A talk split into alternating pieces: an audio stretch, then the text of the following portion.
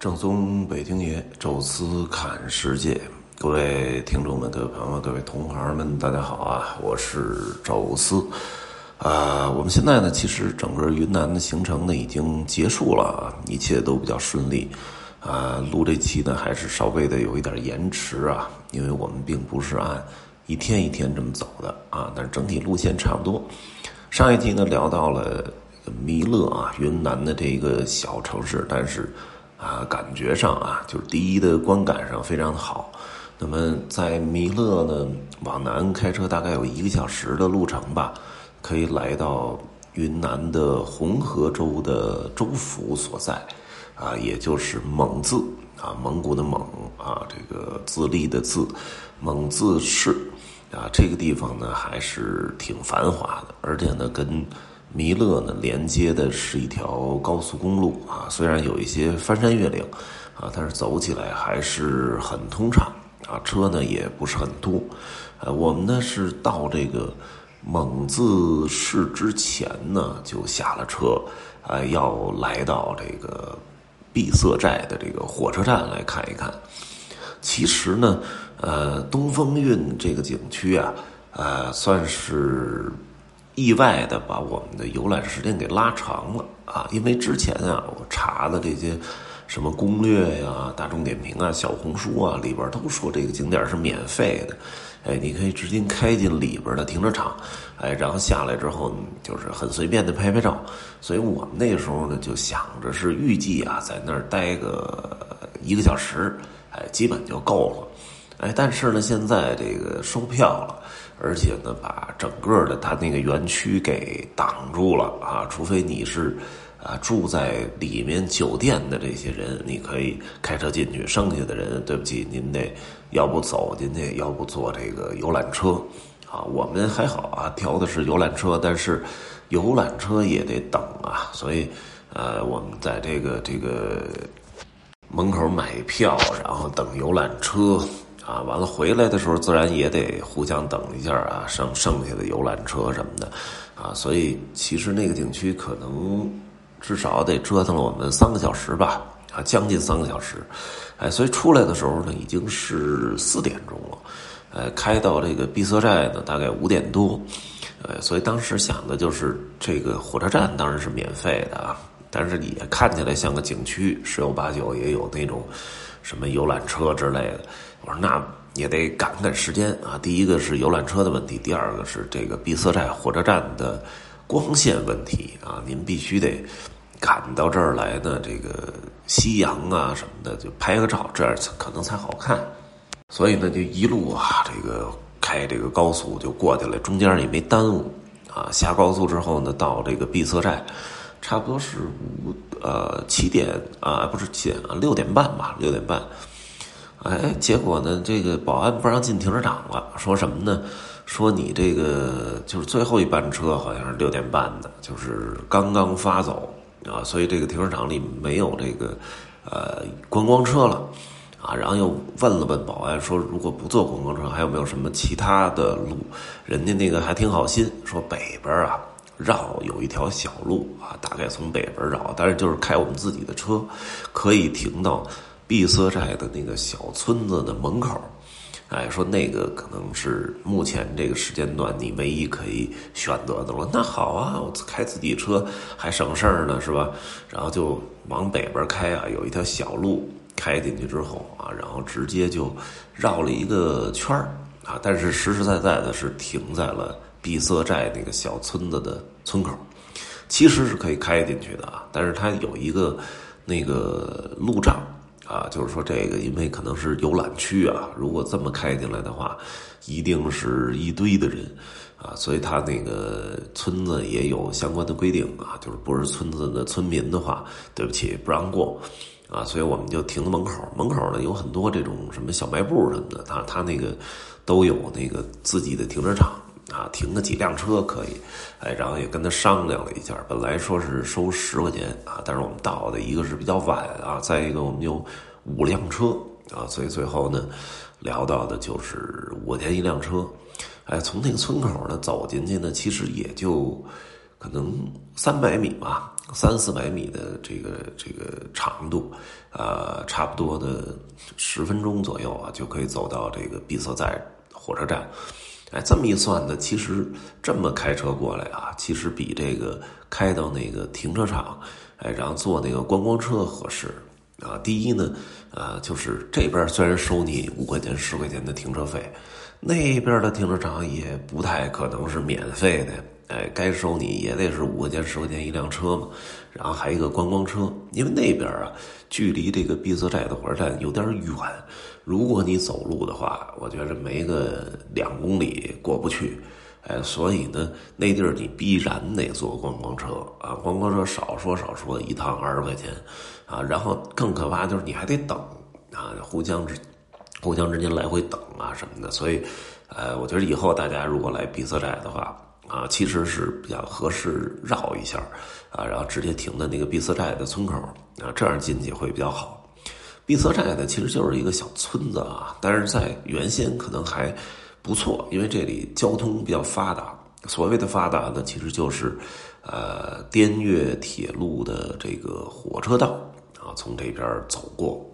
滇越铁路呢，其实已经超过了一百年的历史了，差不多一百一十多年吧。啊，一百一十多年前啊，当时的越南是法国的殖民地。啊，然后呢，找了一些法国的工程师啊，来修建这条从河内海防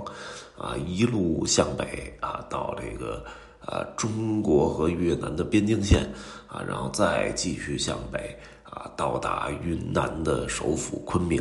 啊。为什么要修这么一条铁路线呢？啊，就是因为云南的物产比较丰富，从矿产啊到这个什么。呃，各种的什么什么这种山货呀，什么这些东西，而且云南还可以连通四川，连通西藏，哎，这是当时的法国人的一个设想啊，通过一条铁路吧，啊，进一步的能够让自己的势力进入云南地区，啊，那么其实不是怀着什么好心呐，这条铁路呢，一共四百啊八八八百多公里。八百多公里，然后中间呢，在这个叫老街那个地儿要换一趟火车。为什么要换火车呢？其实这也是当时的中国的这些呃投资这条铁路的人的一种想法，就是呃大家让大家的铁路制式不一样。虽然呢这样会呃让这条铁路走起来不方便啊，但是好处呢在于，你想通过一条铁路染指云南这个事儿。不是那么容易了啊，因为毕竟铁路的制式不一样，你不可能这个铁路一口气儿就能开到昆明，你必须得中间停下来，这个换火车，甚至于换这个货啊，这个是需要时间的啊。所以这个越南那边呢是法国当时的那种标准叫米轨啊，就是一米的那种距离比较窄啊，然后中国这边呢叫寸轨。啊，这是已经淘汰的一种轨道技术啊，其实是，呃，后来改成了一种标准铁路，但是依然跟越南那边还是不太一样。据说现在啊，就是我们看那闭塞寨的时候，还是，啊，每天有一班啊，这个从昆明到越南的，然后也有一班从越南到昆明的，所以就是说，这条铁路线啊，就是我们在照相啊什么的。他还活着啊，这是非常难得的，啊，这条铁路线呢，因为受困于呃我们的技术条件啊，所以当时是法国工程师也是进到云南啊，给我们设计从铁轨到这个火车站啊，所以这个闭塞寨的火车站呢，保留了。很鲜明的那种法式风格啊，那种百叶窗啊，包括那个小火车站那种感觉啊。然后同时呢，又是因为这个地方稍微的有点偏远，它不像昆明啊，不像那个越南，可能你都找不到就是曾经的那种痕迹了。这个地方蒙自红河州，而且它不是蒙自市的市区的中心，它是在外边的郊区啊，所以就客观上的，居然保留了下来啊，这个整体的，呃，这种。种火车站的风貌啊，所以变成了一个已经有一百多年历史的这么一个火车站啊。从现在看，跟照片里的一百多年前的火车站几乎是没有任何区别啊。然后另外呢，就是最重要的就是这个火车站，呃，是很多的电影电视剧都曾经在这儿拍过，因为毕毕竟这里是一个很好的这个外景拍摄地啊。那么，呃，像最近啊几年最火的一个呃，在这儿拍的电影叫《芳华》啊，就是冯小刚的那个。因为呢，这里不但可以拍民国戏啊，就是拍那种六七十年代的啊，文革时代的那种，呃，那种抗美援朝也啊，不抗那个对越自卫反击战也好，包括到越南什么支边插队啊，就这种类型的戏份吧，在这儿拍是特别理想那种感觉，因为它就是那个年代。啊的那种岁月那种斑驳的痕迹都还在这个火车站，所以呢，很多就是呃有过那个激情燃烧岁月的那批人，或者说对《芳华》这部电影触动很大的一批人，啊，他们都会很喜欢啊这个景象啊，就是碧色寨的这个所体现出的这种意象嘛。这这里还有这个出租这种啊，这个原来的那个呃那种军装的那种地方啊，所以你可以稍微的换换衣服啊，然后啊穿着一身几十年前的军装啊，在这个老车站来拍。我们去的时候啊，就是人特别少了啊，因为已经天有点擦黑啊，夕阳。但是呢，哎，整个的光线什么的还不错，啊，然后哎，没什么人的情况下，你拍出来照片还显得更好看一些。哎，然后这个火车站的完事儿之后，我们就杀向蒙自市了啊。这回呢，订了一个国际连锁的品牌，叫 Ramada 啊，也叫华美达。蒙自市呢，其实有两个国际连锁的品牌，一个呢是希尔顿的，叫 Hampton 希尔顿欢庭酒店、欢朋酒店啊。那个我曾经在音频里说过啊，它其实是属于希尔顿集团的一个下线的四星品牌啊，更偏商务一点啊。从某种程度上跟这个雅高集团那美居酒店有点像啊，但是可能比美居要稍微的好那么一点还有一个呢，就是这个呃。我们这次选择的 Ramada 啊，华美达酒店啊，因为我看了一下呢，华美达还是比这个希尔顿欢朋要便宜一百块钱啊。但是整体来讲啊，这俩酒店其实是一个档次的。哎，那么后来又看到了蒙自市中心最繁华的一条步行街，哎，这俩酒店呢其实是各把了一个路口啊，所以说基本上我觉得。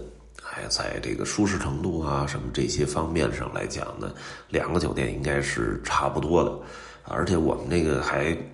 多加了有六十块钱吧，选了一个套房那个面积大，然后设施也舒服，一看就是。感觉就是五星级酒店也没问题，那感觉啊，所以我觉得还是挺推荐的。晚上呢，到蒙自的这个步行街看看也挺有意思啊。这个这边弄了一个埃菲尔铁塔的缩小版，那边弄了一个伦敦的那个大本钟的缩小版，啊，完了中间还挺繁华的啊，也是能体现出蒙自市的这个最近的这个发展吧。好啦，这期呢就跟大家聊聊。啊，红河州的州府蒙自市啊，然后包括它的这个火车站碧色寨这个火车站，